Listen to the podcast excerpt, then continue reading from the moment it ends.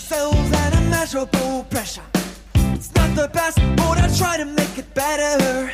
Hurried love and its selfish confession. It's up to you to ask a delicate question. Just can't that primary pleasure. The laughing faces and a renegade. Hallo und herzlich willkommen zum Ringfuchs Wrestling Podcast. Ich freue mich, wir sind endlich mal wieder hier. Manchmal nehmen wir öfter auf, manchmal kommen wir nicht so ganz so oft dazu, aber umso schöner, dass wieder an meiner Seite ist der Jesper. Hi. Hey, guten Abend. Und heute geht's um Kanada, also das Land Kanada und natürlich die Wrestling-Historie. Und da fällt uns natürlich eine ganze Menge dazu ein. Ich denke, es hat uns beide ziemlich geprägt, oder? Ja, auf jeden Fall. Also ich bin jetzt überhaupt nicht krass bewandert, was die Geschichte des Wrestlings in Kanada per se ein, angeht, aber ich glaube, wir sind äh, im Laufe unserer Wrestling-Fanzeit von so vielen Wrestlern aus Kanada extrem geprägt worden. Also äh, ich musste da tatsächlich gar nicht so tief forschen, weil wenn ich einfach nur ein bisschen zurück überlegt habe, eine ganze Reihe von Lieblingswrestlern von mir oder Wrestler, die ich sehr bewundert habe, kamen allesamt aus Kanada. Ähm, und insofern ist da einfach der persönliche Bezugspunkt sehr groß, bei mir zumindest. Ich weiß nicht, wie es bei dir ausschaut. Gut, bei mir ganz klar. Ich hatte es ja, glaube ich, schon das ein oder andere Mal fallen lassen, dass ich von Kindesbein an ja einfach großer Bret Hart-Fan war. Ja. Und natürlich aber auch im Zuge dessen äh, Owen Hart in einer gewissen Art und Weise, gerade im späteren, je älter ich wurde, noch mehr bewundert habe. Also da sind natürlich zwei äh, Figuren, die aufeinander prasseln äh, oder die mich auch bewegt haben, die werden nie verschwinden. Aber wir können so viele Wrestler benennen. Ich denke, das wird uns im Laufe dieser Zeit auch noch auffallen. Ich will dir gleich mal zu Beginn eine These aufstellen. Und zwar, Kanada ist so ein bisschen das fürs Wrestling, was die Niederlande fürs Fußball sind, oder? Wow, das ist eine interessante These, aber ich glaube, das könnte sogar wirklich sein. Ja. Also, ich meine, ich habe jetzt nachgesehen, in Kanada wohnen äh, unter 40 Millionen Leute, glaube ich. Und äh, also gemessen an der Einwohnerzahl ist die Anzahl an beachtlichen Wrestlern, die man da hervorgebracht hat, schon äh, doch relativ gigantisch, würde ich fast mal behaupten. Es ist so ein bisschen wie, gut, der Fall von der Niederlande beim Fußball ist noch ein bisschen krasser. In den Niederlanden wurden, glaube ich, nochmal so die Hälfte, also 15, 16, 17 Millionen. Ja. Äh, und die haben nun wirklich reihenweise Top-Fußballer auf den Markt geschmissen. Aber in Kanada ist es also doch vergleichbar, finde ich, vom Output her. Ich finde es in mehrerlei Hinsicht interessant, diesen Vergleich. Denn in beiden Situationen interessieren mich äh, die Wrestler oder die Athleten des Landes, aber nicht, was in dem Land passiert an Promotions. also zum Beispiel, ich habe mich ehrlich gesagt, ne, wenn wir über kanadische Promotions nachdenken, wir werden auf die eine oder andere auf jeden Fall noch zu sprechen kommen, aber es war nie so, als müsste ich mir jetzt Tapes von dort besorgen. Überhaupt nicht. Das ist sowieso ein ganz spannender Punkt, auf den wir sowieso nochmal zu sprechen kommen müssen. Es gibt nämlich eine relativ hohe Kluft, würde ich sagen, zwischen dem wrestlerischen Output in Form von Wrestlern und dem, was dort tatsächlich an Wrestling stattfindet. Hm, Ja, dann lass uns doch eigentlich, lass uns doch gleich mal zu diesem Punkt kommen. Ich finde den relativ spannend. Ja, ich meine, wir können uns mal überlegen, weißt du, was der letzte Wrestle, äh, der let die letzte WrestleMania in Kanada war? Frage ich doch mal so rum. Nein, da kann ich mich nicht dran erinnern. Es ist tatsächlich WrestleMania 18 gewesen. Oh, okay. Also, das ist nun wirklich schon, es war 2002, das ist 16 Jahre her, das ist ein ganzes Stück und soweit ich weiß, hat Toronto seitdem auch nicht mehr viel bekommen. Und allgemein die Shows in Kanada von der WWE sind extrem dünn gesät und du hast es gerade schon angesprochen, auch an Promotions gibt es jetzt in Kanada nicht mehr wahnsinnig viel, von dem man sagt, dass man sich das angucken muss. Also gerade regelmäßig veranstalten werden doch gar nicht mehr so viele, ne? Also Border City Wrestling, die kenne ich. Ich glaube, die ist auch von Scott Damore geführt, auch einer der schlaueren Köpfe äh, des kanadischen Wrestlings der jüngeren Zeit. Aber auch da äh, gibt es keine regelmäßigen Veranstaltungen, die jetzt irgendwie wöchentlich oder selbst monatlich äh, Dinge tapen. Also es ist in ganz, ganz geringerem Rhythmus mittlerweile. Das ist wirklich heftig, ne? Also gerade gemessen daran, wenn man, wenn man irgendwie denkt, ja, das, die, die, dies hat, das, hat, das Land hat so eine Wrestling-Historie ähm, und dann kommt da so wenig an, in, an in Output raus, ist schon ja, auffällig, also wirklich schon auffällig. Also ich meine, wenn man sich so ein bisschen mit der Geografie von Kanada beschäftigt, es liegen so ein paar Sachen auf der Hand. Es ist eine doch relativ beachtliche Landfläche äh, mit Bevölkerung, die recht krass verteilt, recht dünn gesät ist teilweise. Auch die großen Städte liegen alle ein bisschen auseinander. Das sind nicht so unbedingt die idealen Voraussetzungen, um äh, Wrestling-Fans auf einen Haufen zu bekommen. Das spielt da sicherlich eine ganz große Rolle, aber das ist dann, dass der Output dann so gering ist, ist halt schon heftig. Auf jeden Fall. Und trotz der Tatsache, dass es ja diese Athleten einfach gibt. Und Ich meine, du hast aber mittlerweile einfach wirklich viele Promotions, die es halt nicht mehr gibt, die es halt mal gab, ja.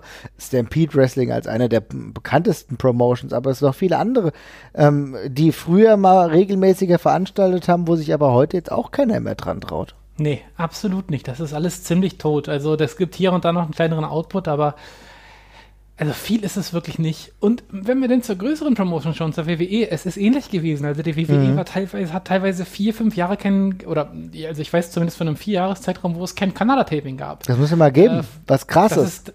Das ist wirklich heftig, ne? Also wir haben, ähm, dazu haben wir irgendwie, ähm, ja, Toronto, wo man so denkt, das ist ja nun wirklich irgendwie so die Vorzeigestadt dafür, auch mit, mit krassen Sportevents die ganze Zeit mit Maple Leafs und dergleichen, ja, die wirklich massig Zuschauer ziehen. Neun Jahre lang kein Pay-Per-View. Hier redet wow. nicht mehr von der WrestleMania, sondern einfach neun Jahre wirklich gar nichts gewesen, so.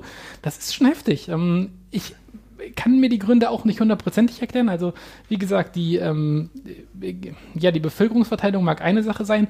Ich habe relativ viel dafür gef darüber gefunden, dass es wohl in Kanada extrem ätzend ist zu veranstalten. Mhm. Ganz allgemein. Es gibt wohl relativ krasse Monopolstellungen, was ja die Besitzer was von Veranstaltungshallen und dergleichen angeht. Also, die sind wohl oft in den Händen von den gleichen Leuten, die wohl auch horrende oh. Summen teilweise dafür verlangen. Mhm. Äh, Lizenzen sind teuer. Aus also, es gibt wohl auch so eine Art Telekom, eine kanadische Telekom, der im Grunde alles gehört. Ähm, das ist wohl auch alles teuer. Also die Voraussetzungen sind wohl extrem schwierig. Plus man hat eben auch einen doch recht beachtlichen Weg noch ein bisschen nach Norden teilweise. Ne? Mhm. Ähm, und gemessen daran, dass man dann sich vielleicht halt denkt, okay, es läuft ja einfach besser, wenn wir einfach alle zehn Jahre veranstalten, alle dann richtig Bock drauf haben, dass wir diesen doch recht spärlich gesäten Markt halt übersättigen das mag ein Grund sein, aber von außen betrachtet ist es halt schon heftig, vor allem wenn man halt denkt, ja, die ganzen Wrestler, die müssen ja auch irgendwo herkommen, die Kanada hervorgebracht hat, die müssen ja eigentlich Bock haben nach oben. Ja, und dann äh, siehst du, dass die meisten halt relativ früh doch den Weg dann in andere Länder gehen. Natürlich USA hauptsächlich, aber manche auch dann gleich nach Japan oder nach Mexiko. Ähm, also die bleiben oftmals nicht wirklich lange in Kanada.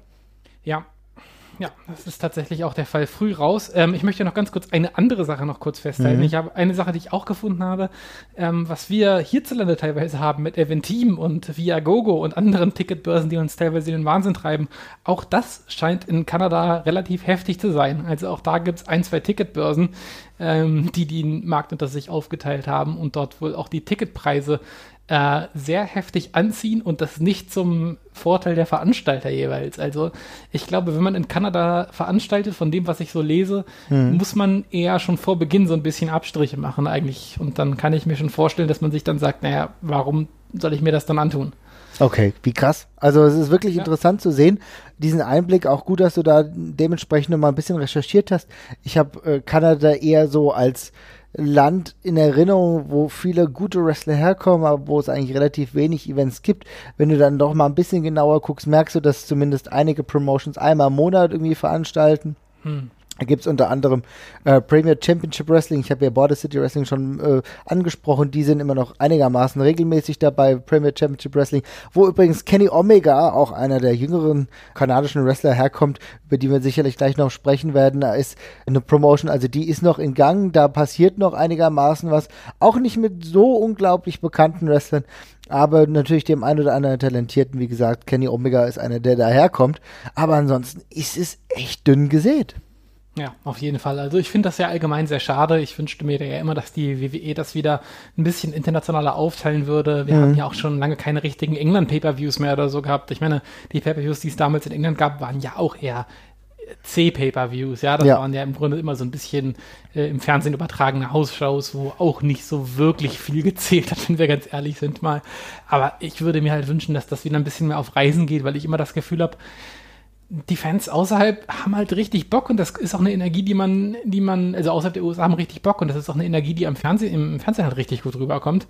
Ähm, ja, würde ich mir wünschen, dass das nochmal passiert, aber äh, wenn das halt tatsächlich so sein sollte, dass der Markt da eben so schwierig zu bespielen ist, dann kann ich es natürlich auch ein Stück weit verstehen. Was du gerade gesagt hast, auch im Independent-Markt, wie du schon ganz richtig sagst, auch dünn gesät und wenn ich dann irgendwie auch höre, also wir können ja schon mal Namen vorausgreifen hier mit, mit äh, Kevin Owens, ja, mhm. der ja auch mit seinem Trainer teilweise im Clinch lag und dann eben auch davon erzählt hat, ja, wie, wie, wie so persönliche Befindlichkeiten, die die Karriere quasi ruinieren können. Also was dann eben auch zeigt, das ist alles sehr lokal geprägt irgendwie da oben, ne? Mhm. Ja, auf jeden Fall. Natürlich hast du auch eine schwierige Regionalität, wenn wir ehrlich sind, wenn wir uns auch die Gegebenheiten ähm, Kanadas angucken. Natürlich mhm. relativ großflächig mit teilweise weiten äh, Bundesstaaten. Auch nicht überall ist es optimal zu, ähm, also Wrestling zu promoten. ist schon interessant das ja. dann so, so zu sehen, aber halt im Endeffekt auch frustrierend, wenn es halt kaum Möglichkeiten gibt, weil ich denke, Fans gibt es seit eh und je und ich finde es auch interessant, was du eben nochmal angesprochen hast, die WWE hier ganz klar als Marktführer, die sich da ein Stück weit zurückgezogen hat, das ist bitter im Endeffekt, ja. denn Toronto oder generell Kanada war ein richtiger Markt. Ich erinnere an die 90er Jahre, auch, auch davor, aber gerade an die 90er Jahre mit Bret Hart, mit anderen äh, Owen Hart, aber auch einigen weiteren äh, kanadischen Wrestlern, die wirklich eine riesen Schar an Fans mit sich gebracht hatten. Und Total. du hast als Zuschauer, was hast du, äh, das hast du ja eben schon angedeutet, auch eine ganz andere Emotionalität. Ich habe dann ein ganz anderes Vibe mitbekommen, dass äh, die Fans, die dann vor Ort waren, die Wrestler ganz anders aufgenommen haben. Genau, das ist äh, das berühmte kanadische Bizarro-Land, wie wir es früher ja, äh, aber geil. genannt haben. Wenn, wenn, wir mal zurückgucken auf WrestleMania 18, ja, das ist eine erfolgreiche WrestleMania gewesen, eine großartige WrestleMania, aber eben auch eine WrestleMania, die sich dadurch aus, äh, ausgezeichnet hat, dass wir da The Rock gegen Hulk Hogan haben und dieses Match dann eigentlich unter komplett gedrehten Vorzeichen halt quasi zu Ende geht. Ja, mit The Rock als Face, Hulk Hogan als Heel, der ins Match geht. Rückbetrachtend vielleicht auch nicht die beste Idee, aber es passiert eben das, was in Kanada oft passiert ist. Die Fans machen aus der Sache, was sie wollen, ja, und dann wird Hulk Hogan eben schnell zum Face und The Rock eben gnadenlos ausgebuht. Und äh, das ist halt eine Sache, das ist, das, das, das zieht sich ja durch die ganze kanadische WWE-Wrestling-Geschichte quasi, ja. Dass das immer wieder passiert. Also du kommst nach Kanada, es ist Bizarro-Land, an dem Abend kann einfach alles passieren. Shawn Michaels muss ich sowieso schon mal gar nicht zeigen im Fernsehen. Äh, das ist ein schwieriges Pflaster teilweise auch, aber halt spannend. Auf jeden Fall. Mega spannend. Interessant aber dann zu sehen, dass im finalen Match des Abends ein ähm, Kanadier dann den Titel verloren hat und äh, Chris Jericho ihn abgeben musste an Triple H zurück. Ja, also da hat ja. sich der äh, Kanadier mal nicht durchgesetzt, trotzdem gut eingesetzt. Ein anderer Kanadier hat dafür dann gewonnen. Äh, Edge hat ja äh, Booker T geschlagen bei diesem äh, Pay-per-View, was auch ein ganz interessantes Match war. Ähm, sage ich für beide Athleten, die jetzt nicht zu meinem absoluten Favoritenkreis gehören, aber trotzdem mhm. kann man so stehen lassen. Also es gab zu der Zeit wenigstens noch einige Kanadier auf der Karte, aber ich meine, das ist ja heute auch nicht das Problem, ja. Nee, das ist, äh, das, daran hat sich eigentlich sehr wenig geändert. Also die Anzahl an Kanadiern in der WWE, die ist ja eigentlich stetig gleich geblieben. Da war immer ein hoher Output an Qualitätswrestlern. Bloß was den heimischen Markt angeht, ist es halt schwierig. Ich will jetzt nicht äh, Impact Wrestling unerwähnt lassen, ja. ähm, die sich ja nach äh, Kanada, ich glaube nach Ottawa, wenn ich mich nicht täusche, äh, glaube ich, verlegt haben und von da auch mal immer mal wieder Tapings hatten oder auch viele Tapings, Tapings hatten, mal irgendwie ein, zwei Monate am Stück auch. Mhm. Ähm, aber es ist halt eine, es ist halt eine Promotion mit einem, mit einem US-Fokus, die aus äh, wirtschaftlichen und logistischen Gründen aus Kanada aufnimmt. Müssen ja. wir uns auch nichts vormachen. Nee, das stimmt. Aber da muss man halt auch erneut Scott Moore nennen, ähm, der ja einen relativ großen Einfluss bezüglich Impact Wrestling hatte, äh, den dann auch dementsprechend deutlich gemacht hat und aber auch genau wusste, äh, er selbst äh, kommt, glaube ich, aus Windsor, wenn ich das richtig in Erinnerung habe, ähm, seinen Einfluss dort kenntlich zu machen und äh, die besten Locations zu kennen, damit es auch mit dem Wrestling dort funktioniert. Finde ich eine gute Sache. Scott Moore ist einer der, ja, wie soll ich sagen, Wrestling Fachmänner, die ich gar nicht, noch gar nicht so wirklich einordnen kann. Ja, ich finde, er ist schon so lange dabei, es ist irgendwie ein merkwürdiger Typ, aber das ist merkwürdig eher im positiven Sinne. Ähm, mhm. Schon wirklich lange dabei, aber tut schon was dafür und hält wahrscheinlich auch so ein bisschen Impact Wrestling durch sein Gewerke eigentlich im Laufen. Ja, auf jeden Fall. Das scheint mir auch so zu sein. Ja. Aber dann können wir vermutlich langsam auch mal zum Personal kommen. Also wir reden da und davon von der mannigfaltigen Auswahl an fantastischen kanadischen Wrestlern, die es so gibt, die wir über die, ja, ich weiß nicht, Dekaden hatten. Mhm. Also wir können es ja nicht anders sagen. Es ist ja eigentlich durchgehend so. Aber du hast schon Bret Hart genannt, du hast Owen Hart genannt. Bret Hart dann für dich vermutlich auch der absolute Favorit von den genannten, oder? Ja, natürlich. Also es ist echt schwer, hier ganz, ganz große Favoriten zu nennen, beziehungsweise diese zu kategorisieren. Aber natürlich aufgrund meines Kindheitserlebnisses ist es ganz klar Bret Hart die Nummer eins, ja.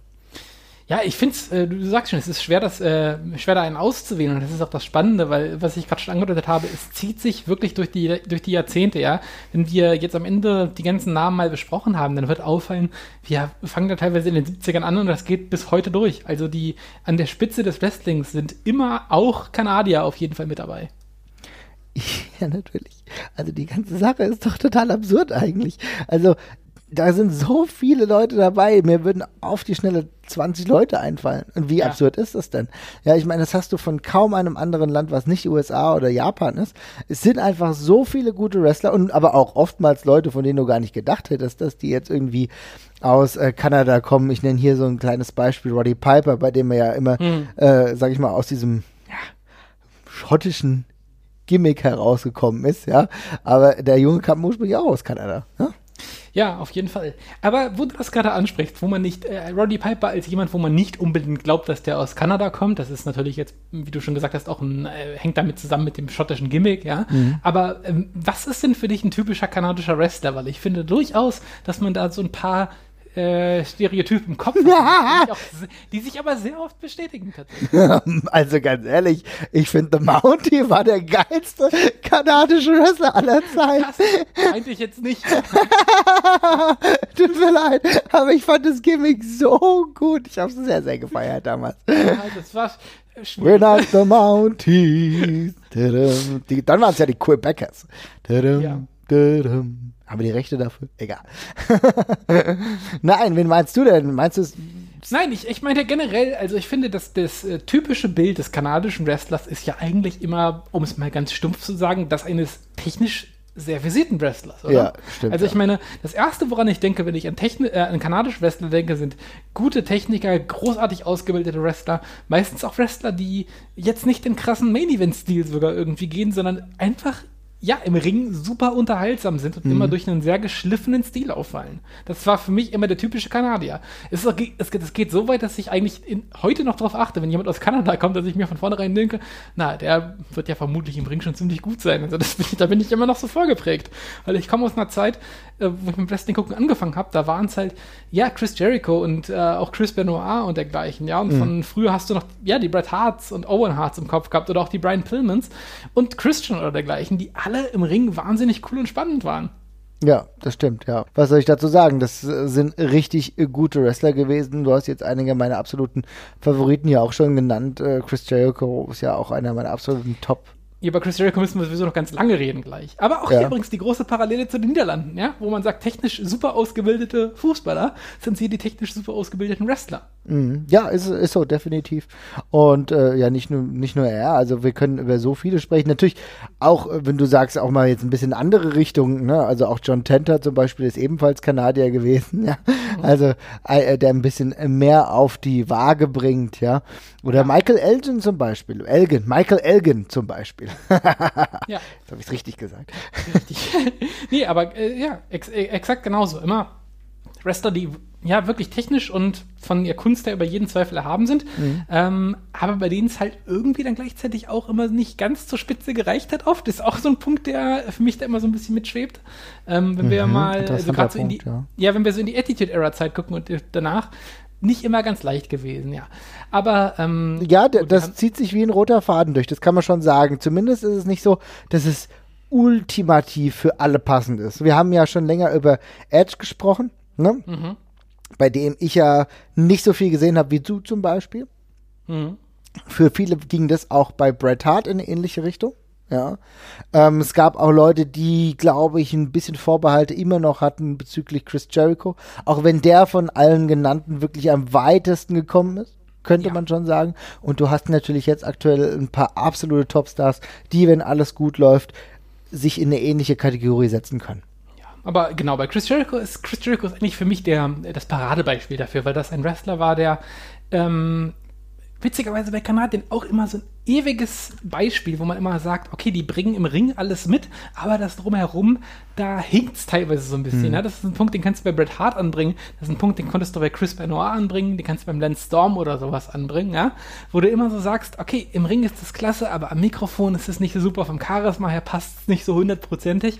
Und Chris Jericho war da für mich tatsächlich immer der, der da das kompletteste Paket war. Ja. Insofern, ähm, war es da auch schon so, äh, da, da habe ich immer am längsten drauf gewartet, dass da jetzt die endgültige Durchbruch kommt, was, mhm. glaube ich, auch ein ganz bezeichnendes äh, Merkmal unserer ganzen Wrestling-Fanzeit ist, dass wir also in unserem Freundeskreis und in unserem Wrestling-Fankreis immer alle sehr große Stücke auf Chris Jericho gehalten haben, aber es dann tatsächlich sehr, sehr lange gedauert hat, bis er sich mal wirklich oben etabliert hat, oder? Ja, auf jeden Fall. Also wenigstens hat er das geschafft und in einer Art und Weise, wie es, glaube ich, kaum ein Zweiter ihm nachmachen kann. Ja?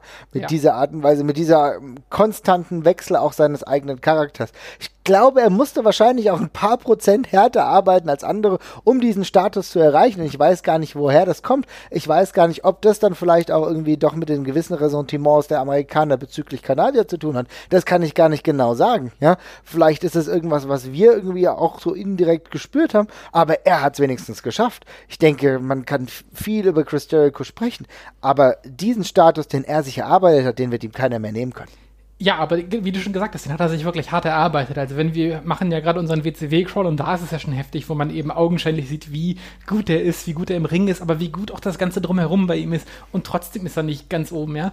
Dann kommt er in die WWF eigentlich mit ordentlich Pauken und Trompeten mhm. gleich am Anfang.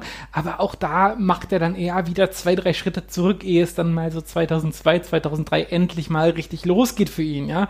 Aber das sind auch, es ist ein, es ist ein stetiges Hin und Her bei ihm und bis er sich dann wirklich mal so, ja, als Main Eventer etabliert und selbst das kann man ja so ein bisschen bestreiten. Ne? Also ja. ich meine, er war jetzt ja nie über, er war jetzt ja nie auf dem Stone Cold oder auf dem The Rock Level oder sowas, ne? sondern immer so ein, eine Stufe drunter auf jeden Fall, würde ich sagen.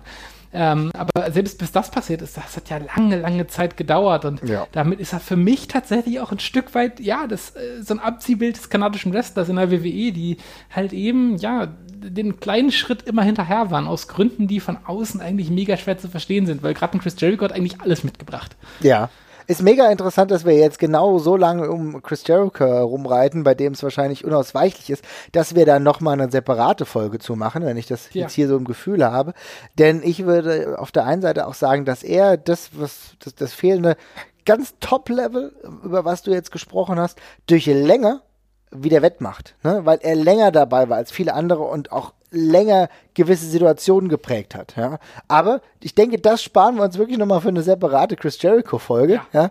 Wir reißen es jetzt. Aber, stimme ich aber im Übrigen zu. Also mhm. äh, würde ich exakt so sehen. Das ist, er macht das irgendwie, er ist dann wieder so ein Act, ne? wo du halt sagst, der hat das dann, der ist so lange dabei, der hat es dann trotzdem geschafft, aber mhm. eben anders. Ja. ja. Und mit Dingen wie zuletzt, die nochmal sich selber neu prägen. Aber was mir auch sehr, sehr genau einfällt zu Kanada, ist diese starke Bindung an Wrestling-Familien. Mhm. Also du hast natürlich, und das ist die eine der wichtigsten Familien im gesamten Wrestling, auch im nicht-kanadischen Bereich, natürlich die Hart-Familie. Ja, auf jeden Fall. Also die Hart-Familie völlig untrennbar mit Kanada verbunden tatsächlich. Also vermutlich das, woran viele als erstes denken, wenn man über kanadisches Wrestling spricht, inklusive dem Dungeon und der ganzen, der Schule, Stampede Wrestling und allen Wrestlern, die da in irgendeiner Form mit, mit dranhängen. Das ist eigentlich nicht zu fassen, was da alles herauskam im Grunde. Ne? Also ich meine, du hast natürlich ganz vorne die eben schon benannten Brandon Owen gehabt, aber auch äh, in jüngeren Generationen, Natalie Neidhart hängt da auch noch so ein bisschen mit dran, äh, Davy Boy Smith Jr., der ja auch noch aktiver Athlet ist, Tyson Kidd jetzt mal von den jüngeren Generationen genannt, aber der, ja, auch selbst der Davy Boy Smith, also der British Bulldog und so weiter und so fort. Und dann natürlich die ganzen anderen Arts, ja? Ja, Dynamite Kid auch und dergleichen. Da hängt ja, hängen ja extrem viele mit dran noch. Mhm. Also es ist schon stark. Nicht ohne Grund ist es dann auch so gewesen, dass sie teilweise eine eigene Promotion hatten, also Stampede Wrestling, wo die ganzen Sprösslinge und äh, selbst Gelehrten dann auch dementsprechend auch mal in den Ring steigen konnten. Ja. Ist schon spannend, aber auch ähm, von denen irgendwie alle mit einem nicht ganz vollständig zu Ende gebrachten Karriereweg. So, ne? Also ja. wenig von denen komplett an die Spitze geschafft, immer so ein, eine Spur dahinter, äh, aber alle faktisch über jeden Zweifel haben. Mhm. Ja, auf jeden Fall. Äh, auch gerade so technisch, äh, alles sehr versiert, mit einer gewissen Grundhärte, die das Ganze auch glaubwürdig hat erscheinen lassen. Das ist mhm. ja so einer der größten Attribute, die ich zum Beispiel dieser Hart-Familie irgendwie äh, geben muss. Denn Absolut. sowohl Owen als auch Brad, als auch die ganzen anderen, da war Glaubwürdigkeit dabei. Das sah nicht aus, als wären die Schläge meilenweit daneben gegangen Das ist absolut richtig. Das ist tatsächlich eine der Sachen, äh, eine der Sachen, die man bei kanadischen Wrestling krasse Glaubwürdigkeit mit. Also selbst ein Chris Jericho, der jetzt noch der amerikanischste von allen Kanadiern ist, mhm. sage ich mal, ja, also im Sinne von, dass er doch der größte Showman noch ist, würde ich sagen, kann da richtig mitgehen. Aber das äh, geht bei einem Lance Storm weiter, das geht bei Chris Benoit weiter, bei, und gerade bei Bret Hart und Owen Hart auch, wo die, die da, die da so einen richtigen Schalter hatten, fand ich, ne? Ja. Gerade bei Bret Hart, ähm, den ich ja lange wirklich nicht gemocht habe, bis ich mal irgendwie so Matches gesehen habe, die jetzt eigentlich von den Namen her jetzt nicht die Größen seiner Karriere sind, aber ich finde, Bret Hart kann da den Schalter umlegen und bringt dann auf einen Schlag eine krasse Intensität rein, die selbst so ein relatives Egal-Match irgendwie noch wir wichtig wirken lässt. Ja, ich denke, das kann man gut sagen.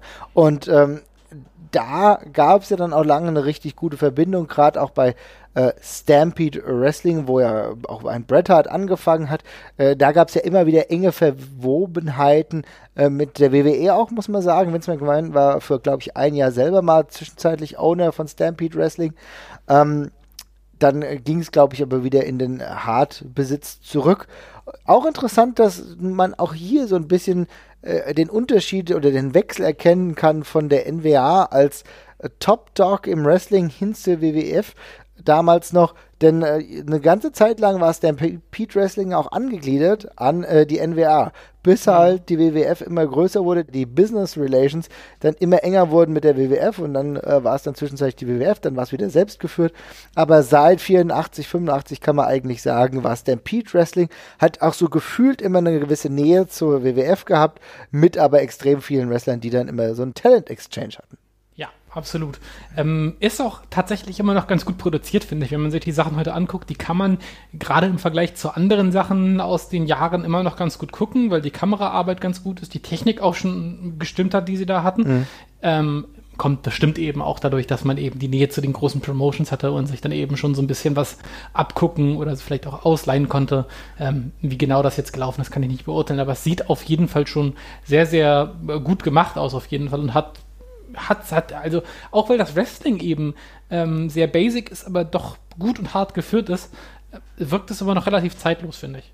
Oh ja, und äh, was ich äh, da auch wieder interessant finde, wenn wir über genau darüber sprechen. Auf der einen Seite kann man da auch hier auch noch festhalten, dass ich, wenn ich glaube, ich, ne, ich glaube, dass ich da richtig liege, dass die WWF dann immer noch dieses Tape oder die WWE immer noch äh, das Tape Library hat von Stampede mhm. Wrestling. Ist ja? so, ja, ist so, ja. Und äh, das hat auch schon einen Hintergrund, auch wahrscheinlich, weil man sich die Sachen gut angucken kann und natürlich auch viel ja. und oftmals in die Vita eigentlich von den Wrestlern äh, passt, die mittlerweile immer noch im WWE-Kosmos herumschwirren.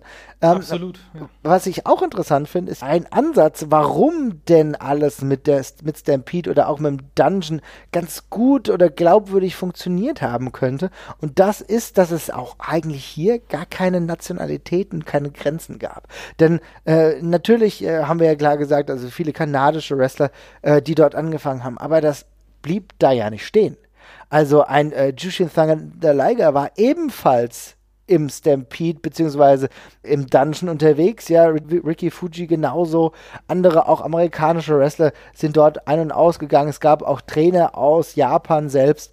Ich denke, das hat viel dazu beigetragen, dass es ein anderes Gefühl des Wrestlings gab, was weniger, sage ich mal, vom Showmanship her gesehen wurde, sondern eher von der athletischen Komponente.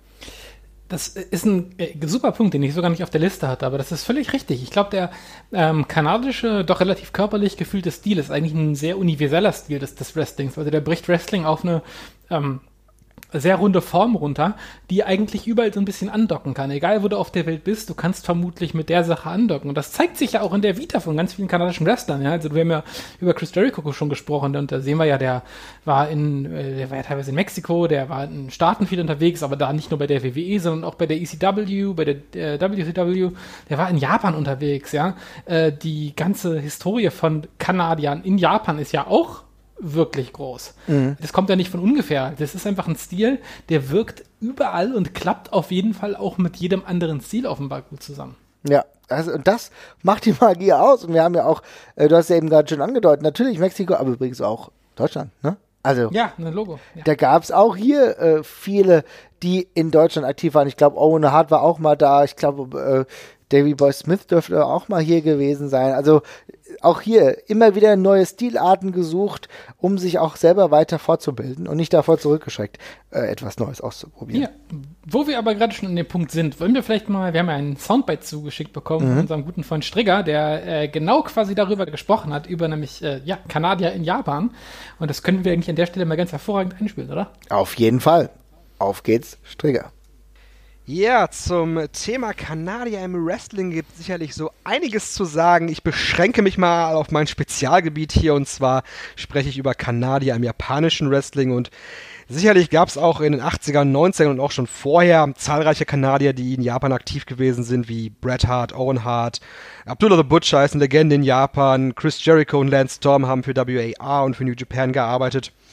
Aber ich, ich, ich gehe mal einfach nur ein paar Kanadier ein, die ich selbst miterlebt habe, beziehungsweise gerade miterlebe.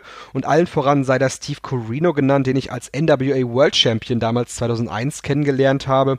Und über diese Connection ist er dann auch zu Zero One gekommen, denn die waren damals NWA-Mitglied, äh, die Promotion, Mitgliedspromotion in Japan. Und ja, er war dann sozusagen von dort Regular von 2001 bis 2007 ungefähr und hat dort, glaube ich, auch ähm, mitgeholfen, die amerikanischen und nordamerikanischen Wrestler zu booken. Und ohne ihn konnte ich mir die Promotion lange Jahre schwer vorstellen. Hat sich unter anderem darin gezeigt, dass er mehrfach äh, den NWA Intercontinental Tag Team Title gehalten hat, der damals bei Zero One der höchste Titel gewesen ist tatsächlich. Zusammen mit C.W. Anderson unter anderem als The Extreme Horseman einen sehr guten Run gehabt.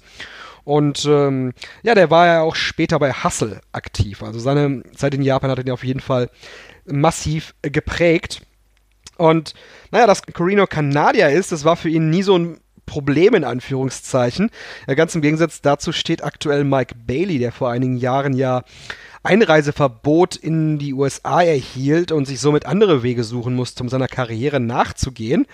Mittlerweile arbeitet er eigentlich auf der ganzen Welt, außer in den USA. Er ist ja unter anderem auch in England oder auch bei der WXW in Deutschland aktiv. Vor allem aber bei DDT in Japan, wo er auch zum Regular geworden ist und dort aktuell den KOD Tag Team Title hält. Und er passt echt richtig gut in diese Promotion und tritt da in Fußstapfen von zum Beispiel Kenny Omega. Bevor ich zu dem komme, zu Kenny Omega, natürlich dem großen Namen hier, möchte ich gerne über Michael Elgin sprechen, der ja wie Kenny Omega auch bei New Japan aktiv ist. Vor einigen Jahren hat er im G1 Climax seinen großen Durchbruch gefeiert und wurde dort als Big Mike zum, äh, zum ja, zum, durchaus auch zum sehr beliebten Part der Promotion und konnte sich so festsetzen, hat einen Vertrag bei New Japan unterschrieben, die Kontroverse im letzten Jahr um sexuelle Belästigung bei seiner ehemaligen Promotion Glory Pro hat ihm aber zahlreiche Fans gekostet. Er hat sich aber dennoch dauerhaft bei New Japan festsetzen können, was für ihn auch sehr, sehr wichtig gewesen ist, weil äh, in den USA kaum noch jemand sehen wollte. Dennoch, Michael Elgin ein sehr gutes Powerhouse, das bei New Japan oftmals doch gut eingesetzt wird. Und ich hatte ihn schon erwähnt, der letzte Name, den ich erwähnen möchte hier oder besprechen möchte, Kenny Omega.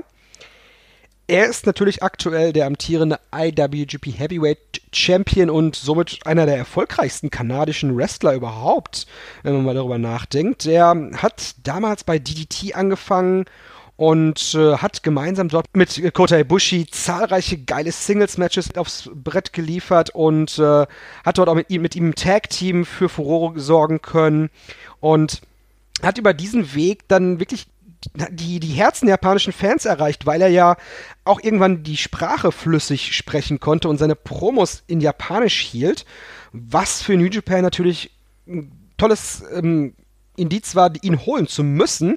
Äh, anfangs als Cleaner, als Heel, Promos auf Englisch gehalten, aber jetzt ist er eben wieder in seiner Rolle als, ja, als doch Face durchaus angekommen und ist als Champion, glaube ich, bei der Expansion von New Japan immens wichtig, zumal er da die Verbindung herstellen kann zwischen dem amerikanischen Sprachbereich oder dem englischen Sprachbereich und dem japanischen Sprachbereich. Und ich glaube, ich muss da über die Matches gar nicht so viel sprechen. Die Okada-Matches, die sprechen für sich, die er dort mit, mit Katsushika Okada abgeliefert hat, aber auch alles andere. Matches mit Tomohiro Ishii, zuletzt eben im G1 Climax. Kenny Omega ist wirklich einer der ganz, ganz großen Namen, vielleicht einer der größten Namen, die wir derzeit im weltweiten Wrestling haben. Und wie man schon sieht, die Kanadier, die möchte ich wirklich nicht missen, dann wäre das Wrestling doch weitaus langweiliger. Wow, das war ja schon fast ein wunderbarer Schlusssatz, aber keine Angst, es ist noch nicht vorbei hier. Aber er hat es wirklich toll zusammengefasst. Vielen Dank nochmal an Strigger. Ich glaube, über Omega ist schon fast alles gesagt worden, aber er ist wirklich einer der größten Athleten unserer Zeit, muss man schon sagen. Und auch einer, der uns ganz viel Freude bereitet, ne? Auf jeden Fall. Also die Kanadier möchte, möchte ich nicht missen. Das ist wirklich ein fantastischer Schlusssatz eigentlich.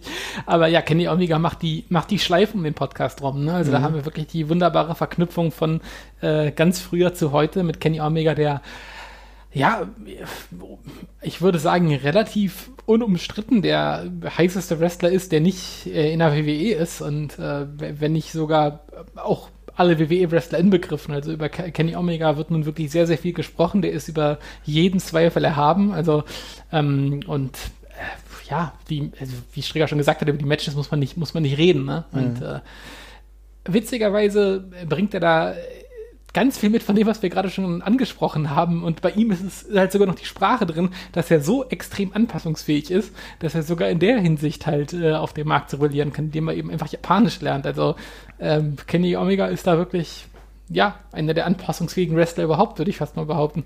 Ja, und auch von seinem Inring-Stil, denn er ist ja wirklich ja. jemand, der mit fast jedem ein richtig gutes Match haben kann. Ähm, auch wirklich Risiken geht, finde ich zumindest. Ja, also von dem, was du siehst, ist es wirklich auf jeden Fall ein Daredevil, schon ein Risk-Taker auf jeden Fall, um in diesem Wrestling-Sprachbereich äh, irgendwo so zu bleiben.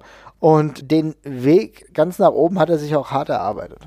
Ja, auf jeden Fall. Also der hat sich seinen Ruf wirklich extrem hart erarbeitet und äh, es war ein langer Weg dahin, dass er jetzt auf diesem Platz, auf diesem Podest ist, auf dem er jetzt eben steht. Also ich meine, Kenny Omega kann sich aussuchen, für wen er arbeiten möchte, ähm, ist ein ja, elementarer Bestandteil dieser Bewegung im Wrestling, dass man eben sich auch außerhalb der WWE wirklich einen Namen machen kann, da sein Geld verdienen kann und Leuten zeigen kann, dass das der Weg zur WWE nicht der einzige Weg zum Erfolg im Wrestling ist. Ja, es ist ja auch ein, wirklich eine krasse Errungenschaft und eine ganz, ganz frische Errungenschaft auch, die wir jetzt mit All-In und sowas hatten. Äh, das kann man gar nicht äh, genug hervorheben, würde ich fast behaupten. Sehe ich genauso, auf jeden Fall. Will aber trotzdem nochmal einen ganz kleinen Schwenker machen zurück zu den Wrestling-Familien, über die ich gesprochen habe.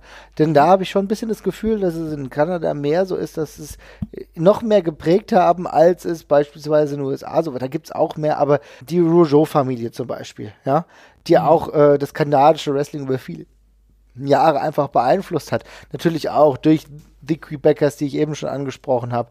Äh, Jacques Rougeau war ja The Mount hier unter anderem auch, ja. Aber dann auch in der WCW aktiv gewesen. Und äh, dann übrigens auch noch eine Familie, über die man vielleicht gar nicht mehr so häufig heute spricht, aber die auch einen richtig guten Einfluss hatten. Und das waren die Familie von äh, Mad Dog Vachon, die Vachon-Familie, ja. Auch äh, französische Kanadier übrigens auch was, was man gar nicht so häufig im Bewusstsein hat. Denn auch hier gibt es ja wieder die sprachliche Trennung zwischen den, äh, wie, wie das in Kanada natürlich üblich ist, die englischsprachigen und die französischsprachigen. Und während zum Beispiel Leute auch wie Andre the Giant eher im französischsprachigen angesiedelt waren, war es auch der Fall bei der Vachon-Familie, dass die eigentlich eher französisch-Kanadier waren und aber trotzdem auch einen gewissen Bereich geprägt haben. Wie gesagt, ich habe über Mad Dog, äh, Mad Dog Vachon gesprochen, aber uns alle wird auch immer noch präsent sein. Luna Vachon, einer der ja, imposantesten Figuren der 90er Jahre im Frauenwrestling. Ja, auf jeden Fall. Stimmt, die Familie fällt tatsächlich fast, ja, der fällt fast unter den Tisch, ähm, gerade im Vergleich zu dem, zur, zur Hart-Familie oder dergleichen. Aber auch da stammen eben, wie du schon richtig gesagt hast, eine ganze Menge Namen raus, die, ja, das auch sehr geprägt haben. Ja, definitiv. Also auch hier müssen wir mal zusammenfassen. Äh, sind vielleicht nicht ganz so viele Wrestling-Familien, wie es vielleicht im, im, amerikanischen Bereich so der Fall ist, aber die auch durchaus einprägsam, auch im Frauenbereich sogar. Ist ja auch interessant eigentlich, ne? Also hier, mhm. ich meine, äh, sowohl bei der Hart-Familie hast du ähm, jetzt mindestens eine Frau, die wirklich für Furore gesorgt hat und bei Marchands ja auch. Ne? Ja, stimmt, ja. Ja, okay. Aber kommen wir mal wieder zurück zu dem, weswegen wir den Podcast hier auch so ein bisschen machen, ja, weil wir wollen ja auch unsere Favoriten besprechen. ja. Und ich würde sagen, wir machen mal so eine äh, lustige, locker flockige Top 3 und ich würde mal sagen, sag mir doch einfach mal deine, dein Platz 3. Äh, dann würde ich, glaube ich, an der Stelle tatsächlich ähm, mal einen aktuelleren Namen nennen und würde mich da für äh, Sami Zayn entscheiden. Oh, interessant, sehr gut. Ähm, mhm. Ja, ich will, ich, ich, will was Aktuelles nehmen. Da gibt es ge genug Beispiele auch noch für andere, aber Sami Zayn ist, äh, ja, auch wenn er nur natürlich eigentlich äh, ein Mexikaner ist, der sich zwischen Waisenkinder kümmert, äh, ist, äh, einer der, der, ja, bekanntesten Kanadier, die derzeit in der WWE äh, mit von der Partie sind, auch wenn er gerade verletzungsbedingt noch äh, außer Gefecht gesetzt ist. Aber auch, äh, wenn auch mit einem anderen Einschlag, ein bisschen mehr auf Highflying basiert, aber ein grundsolider und sehr starker Wrestler, der äh, sich in seiner Karriere auch jetzt schon relativ krass neu erfunden hat. Ne? Also das El Generico-Gimmick ähm, ist nun wirklich ein krasser Unterschied zu dem, wo er jetzt gerade steht. Mhm. Ähm, auch was, wo man lange überlegt hat, ob er das, ob er das so abliefern kann. Aber witzigerweise, gerade durch diesen Wechsel, äh, macht er, diesen, macht er diese Lücke so ein bisschen zu, wo man immer sagt, ja, vielleicht hapert es bei den kanadischen Wrestlern so ein bisschen am Drumherum. Da mhm. ist er gerade extrem stark. Ja, stimmt, auf jeden Fall. Es ist schön, dass du ihn genannt hast, denn ich finde auch, dass es ein Wrestler ist, der extrem rund ist, mit sehr vielen Leuten ein gutes Match haben kann mhm. und auch äh, ungeahntes Charisma einfach hat. Ich hätte das damals zu seiner Zeit als El Generico, wo du gar nicht genau wusstest, wer verbirgt sich dahinter, äh, wie ist das jetzt irgendwie, kann das amüsant sein, ähm, auf eine, auf eine trotzdem irgendwie noch, äh, ja, tragbare Art und Weise, auch im Großen, das hat er wunderbar hinbekommen. Ja, auf jeden Fall. Absolut richtig. Ja. Und ähm, ja, meine Nummer drei, ich meine, es ist jetzt schon viel genannt, ich werde nie ein großer Mike Elgin-Fan, auf gar keinen Fall, aber fand es trotzdem gut, dass, äh, dass äh, Stringer das mal angesprochen hat. Ich würde fast sagen, meine Nummer drei ist Kevin Owens, ja. Ich finde, mhm. äh, Kevin Owens ist wirklich ein Athlet, der es geschafft hat, mit einer anderen Körperfigur, ja, die nicht so diesem typischen, diesem total konform entspricht. Und er sieht auch eigentlich nicht aus wie jemand, bei dem du sagst, okay, das ist so ein typischer Pro-Wrestler. Auch vom Gesicht her, ja. Er musste sich auch hier wieder richtig in diese Sphäre hineinkämpfen, ja. Ja, also, äh, reingebissen. Ja, reingebissen von, also dass er überhaupt erstmal aussah wie ein Erwachsener, ja. Und ja. Äh, wir wissen alle, je nachdem, welchen Wissensdurst ihr noch habt zu Kevin Owens, könnt ihr auch auf jeden Fall mal gucken, was er in den Vorjahren so bestritten hat, weil der Junge ist nicht den einfachen Weg gegangen, ja. Der ja. ist äh, bei Ring of Honor gewesen, er war aber auch gleichzeitig bei Combat Zone Wrestling und ist da die härteste Scheiße mitgegangen, die es möglich war, nur um seinen Erfolg irgendwo zu haben. Und dass er jetzt da gelandet ist bei der WWE, wie das aktuell der Fall ist und immerhin auch eine Feder hatte, wo er sogar mal gegen Braun Strowman gewinnen konnte, ja, kann man jetzt sagen, wie man will, ist für mich äh, respektabel. Ähm, ich war ganz lange kein Kevin Steen, Schrägstrich Kevin Owens Fan, hat, hat mir im Independent Wrestling nie gut gefallen, aber ich finde Kevin Owens inzwischen auch extrem geil dafür, weil er eben für mich einfach so ein stetiger Reminder dafür ist, dass man als Wrestler nicht irgendwie, ja, du musst keine bestimmte Statue haben, du musst keinen bestimmten Stil gehen, du musst, du, du musst eine Sache finden und die musst du so rüberbringen, dass sie funktioniert. Und das macht er halt richtig, richtig gut. Ich finde, wie du schon gesagt hast, er sieht unorthodox aus, aber es passt genau zu dem, was er tut. Und trotzdem schafft er es dabei, eine humorige Art mit reinzubringen, was eigentlich nicht zusammenpasst, aber er, er kriegt das hin. Er macht das, das funktioniert. Er nimmt Versatzstücke, die vielleicht gar nicht zueinander passen und macht da so sein Ding draus. Und er macht das nicht nur so, dass er damit gut funktioniert, sondern auch, dass seine Gegner immer stärker aus der ganzen Geschichte rausgehen. Und ähm, dafür liebe ich den Typen. Der ist fantastisch. Der ist einer der flexibel einsetzbarsten Wrestler in der WWE, würde ich fast behaupten wollen. Ja. Weil, also der kann einfach nur witzig sein, der kann extrem ernst sein, der kann in dramatischen Fäden sein, den kannst du zum Fun reinschmeißen. Da ist, da ist so viel möglich und ähm, das ist vielleicht sogar auch so ein bisschen sein, ähm, sein Fluch, weil ich glaube, über solche Wrestler, da macht man sich vielleicht manchmal als Schreiberling so ein bisschen weniger Gedanken drum, weil du weißt ganz genau, der überlebt alles, egal was du äh, mit ihm anstellst, der kommt schon irgendwie durch und der wird over sein auf seine Art und Weise. Ähm, aber trotzdem, der äh, ist es völlig, also das klingt jetzt, das klingt jetzt gemein, aber es ist völlig gerechtfertigt, dass der so einen sicheren und guten Job hat, dass er einfach so gut sein Geld verdient und da freue ich mich extrem drüber. Ja, das hast du sehr, sehr gut gesagt und ich finde, dass eigentlich Kevin Owens oder Kevin Steen, je nachdem, was du jetzt oder wie du ihn nennen willst, einer der besten Mickworker unserer Zeit ist. Ja, ja, super. Ich freue mich, ich mich auch einfach drauf. Der wird, es wird irgendwann die Lücke da sein, wo irgendwie zwei, drei Leute verletzt sein werden, wo, wo in dem Main Event ausge, äh, ausgehen werden. Du weißt jetzt schon, er wird da sein in dem Moment. Definitiv. Und also. ich freue mich sehr drauf. ja, und deine Nummer zwei? Ähm, dann dann würde ich jetzt vermutlich jemanden nennen, der bei dir sowieso auch noch kommen würde und dann greife ich jetzt einfach Chris Jericho vor. Mhm. Ähm, äh, ich finde, Chris Jericho ist ewig lang mein absoluter Lieblingswrestler gewesen, ist äh, einer der gewesen, die mich ewig bei der WWE drangehalten haben. Ich habe mich ewig lang auf Sports Ausdauer ausgekotzt, dass er nicht einfach nur ständig World Champion ist. äh, ich finde ihn, find ihn immer noch großartig im Ring. Ich finde es cool, wie oft er sich neu erfunden hat. Ich finde es cool, was er jetzt gerade macht, dass er sich, dass er sich bei All In versucht, dass er sich Wrestling versucht und ähm, fand ihn in so vielen Rollen, in so vielen Storylines extrem unterhaltsam fantastischer Wrestler gewesen. Ähm, mal mehr wichtig oder mal weniger wichtig, also was die Rolle angeht, aber mhm. für mich immer ein elementarer Bestandteil gewesen und für mich, äh, also das war einer der Wrestler, wo ich wirklich drum gebettelt habe, dass der endlich den großen, den großen Gürtel mal gewinnen darf und ich war so happy, als er es getan hat. Ace, Bestandteil einer meiner größten Momente eigentlich im Wrestling, muss ich ganz klar so sagen. Dieses, dieser Countdown, dieser Millennium Countdown, als er rauskam, diese Eruption der Fans, das mhm. sind Dinge, die habe ich in frühesten Zeiten einfach runtergeladen und habe mir das Milliarden Mal angeguckt, weil ich das so wunderbar fand. Das war ein so herausragender Moment und dann der Wechsel auch äh, mit äh, The Rock, also wie das auch gleich geklickt hat, mehr oder weniger, ja. Hm. Also das, das werde ich nie vergessen. Allein dafür bin ich Chris Jericho ewig dankbar, natürlich aber auch der WWE, dass sie ihm diesen Spot dann in dem Moment gegeben haben was die WWE halt auch kann manchmal, ja? Ja.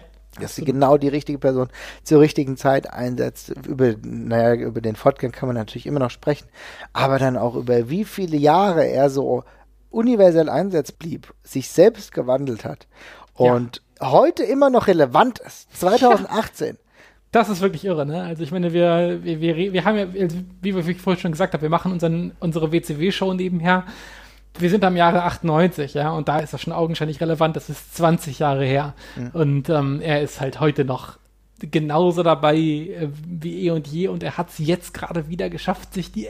Ich meine, er war bei New Japan Pro Wrestling und bei All In, ja. Mhm. Das spricht ja für den Riecher dieses Mannes, dass er sich die zwei relevantesten Momente außerhalb der WWE direkt rauspickt, um mal wieder in Erscheinung zu treten. Das ist schon irre. Das ist unfassbar. Und ja die Reaktionen der Fans ja. sprechen halt eine deutliche Sprache. Sowohl bei einem nicht ganz immer leicht zugänglichen japanischen Publikum als auch bei All In geht alles ab. Warum? Weil er der Mann immer noch ist im Spätherbst seiner Karriere.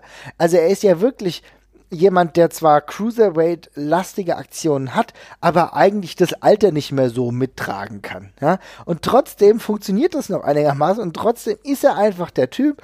Ich muss sagen, das ist, das ist phänomenal und er ist so smart und kriegt es gleichzeitig so gut rüber.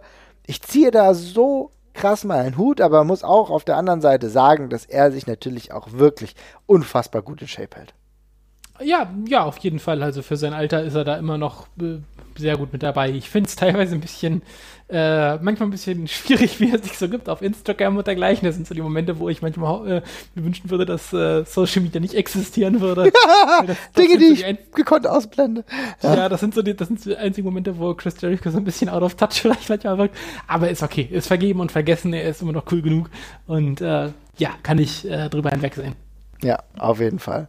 Super, jetzt hast du auch, ja, weiß nicht, ob das eins oder zwei ist, weil mhm. ist dann so ziemlich ein Level, aber ähm, ja, dann willst du gleich deine Nummer eins nennen und dann. Ja, wenn ich, die, die, das wäre ja langweilig. Am Ende haben wir jetzt auch noch die gleiche Nummer eins, also insofern sagt dann Nummer eins. Ja, gut, dann sage ich natürlich meine Nummer eins und nicht jetzt keine große Überraschung, ja. Also Honorable Mentions gibt es auf jeden Fall noch ein paar weitere. Ich habe Owen Hart genannt, auf jeden Fall. Ich finde Steve Corino übrigens auch ein mega geiler Typ. Ich bin sehr, sehr oh, ja. froh, dass Trigger das erwähnt hat. Ähm, habe ich gar nicht, auf, gar nicht auf dem Schirm gehabt gerade, aber es ist natürlich völlig richtig. Ja, und ja, also Steve Corino ist für mich auch einfach ein mega geiler Typ gewesen, den ich der äh, ECW schon total geliebt habe, der so uh, The Old School Style will return.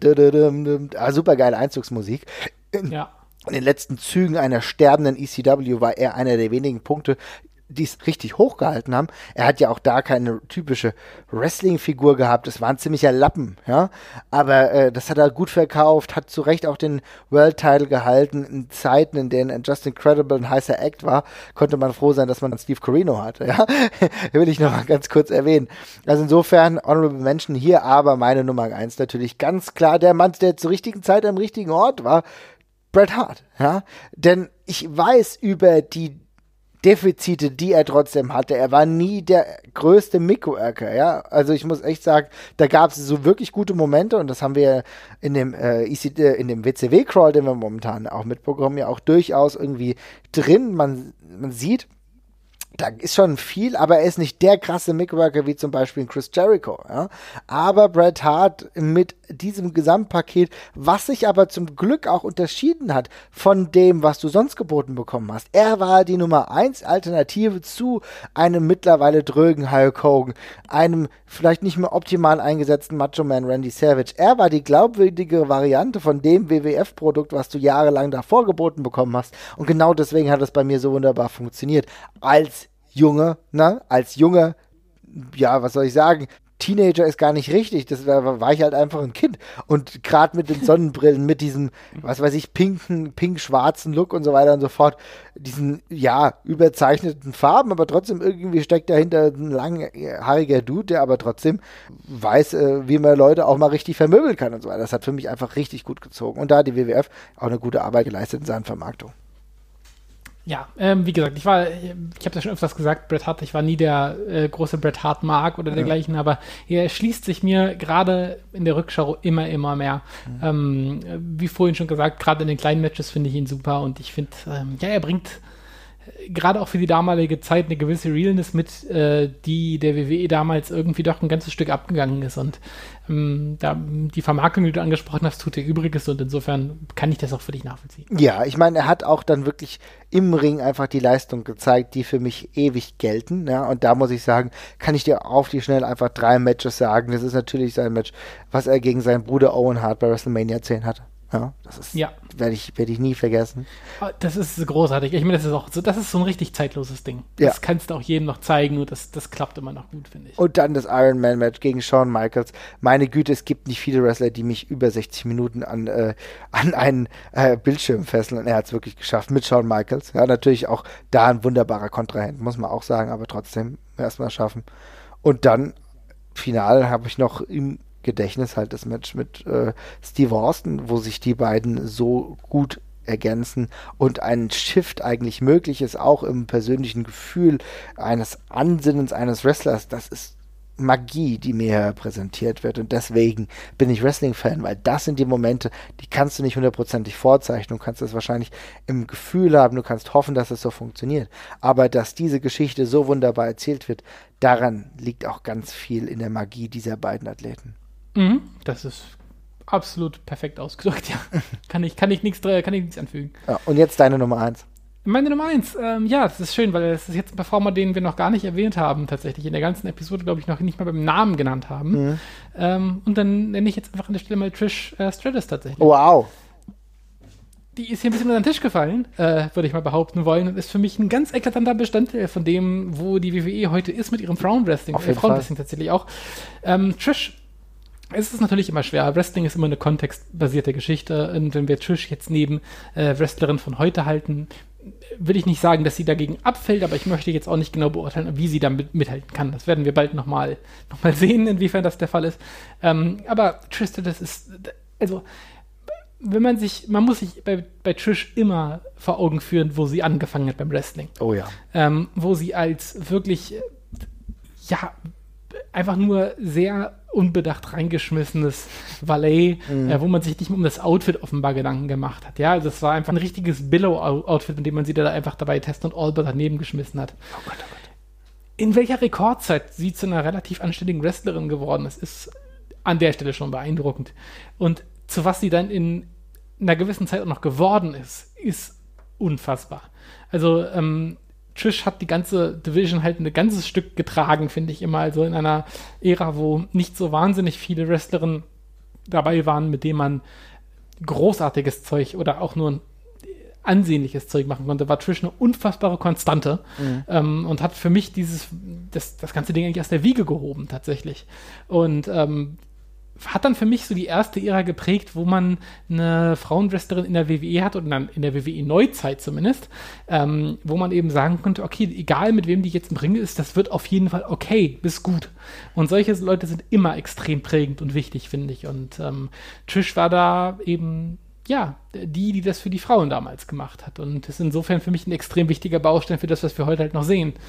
Und ähm, ja, es hat halt den Grundstein gelegt. Super, schön, dass du das ansprichst, denn es zeigt sich ja auch hier wieder, dass es auch nicht nur männliche Top-Athleten aus Kanada gab, sondern oder gibt, sondern auch viele Frauen. Trish Stratus ist auf jeden Fall eine, die auch wirklich die Transition halt auch einfach gut hinbekommen hat von Ja. diesem eher, naja, fragwürdigen Frauenwrestling damaliger Zeit hin zu einer glaubwürdigen athletischen Komponente. Und ich bin gespannt. Ich glaube, wir haben noch nicht das letzte von Trish Stratus gesehen. Ja? Nee, nee, wir, wir, kriegen sie. Ich meine, äh, da, da wird noch was kommen und ich weiß, ich weiß auch nicht, inwiefern man das vergleichen kann. Das ist eine extrem, äh, nichts hat sich so rasant entwickelt wie äh, Frauenwrestling in der WWE. Und ich möchte nicht mal sagen Frauenwrestling generell, wenn man Trish Stratus neben äh, Wrestling in Frauenwrestling in Japan oder sowas stellt, dann ist das natürlich nochmal eine ganz andere Geschichte. Ja. Aber ähm, ja, fürs, fürs, fürs Wrestling in der WWE war sie eben, war sie eben eine ganze Weile der Fixpunkt und ähm, ich bin gespannt drauf, wie es, wie es aussehen wird, wenn man, wenn man es, wenn man es verknüpft mit heute. Ich hoffe, man hat ein paar gute Ideen. Auf jeden Fall. Andere Frauenwrestler, über die man ja auch immer noch mal sprechen könnte, wenn man noch viel mehr Zeit hätte. Ja, ich meine, wir haben letztens Lufisto gesehen, die mal bei einer Tour hier unterwegs wie war. Richtig gute Frauenwrestlerin. Ja, oder Wrestlerin generell. Und äh, da sind noch viele weitere dabei. Ich habe jetzt ja schon Vachon genannt, aber auch selbst Angelina Love, äh, die äh, bei TNA für Furore gesorgt hat. Gail Kim, ja. Äh, wie gut ist Gail Kim eigentlich als Wrestlerin all die Jahre gewesen, in, der, in Zeiten, in denen es sonst nicht ganz so viel gab, ne? Ja. Also da ist wirklich viel dabei, aber was jetzt auch noch dabei ist, ist ein kurzer Take von unserem guten Daniel, Herr Kultau, der auch noch mal was sagen wollte. Ja. Ja, hallo Ringfüchse. Also beim Thema Wrestling und Kanada möchte ich ganz kurz auf meine Startzeit ins Wrestling eingehen. Die war Ende 2004. Damals hatte ich angefangen, Wrestling zu schauen, ähm, hatte mir dann immer die Smackdown-Folgen auf Tele 5 gegeben und habe dann so Woche für Woche gemerkt, dass das eigentlich ziemlich gleich ist. Also was im Ring passiert ist 2004, 2005 bei WWE, muss man jetzt nicht nochmal groß besprechen, aber auch so das Publikum drumrum, das war halt immer ziemlich gleich. Es gab die gleichen Reaktionen. Außer es ging mal nach Kanada. Da hatte ich dann so das Gefühl, dass es immer ein bisschen leidenschaftlicher, wilder und auch lauter war. Das hat mir immer ziemlich, ziemlich gut gefallen, weil es immer so einen rebellischen Charme hatte, wenn die WWE da war.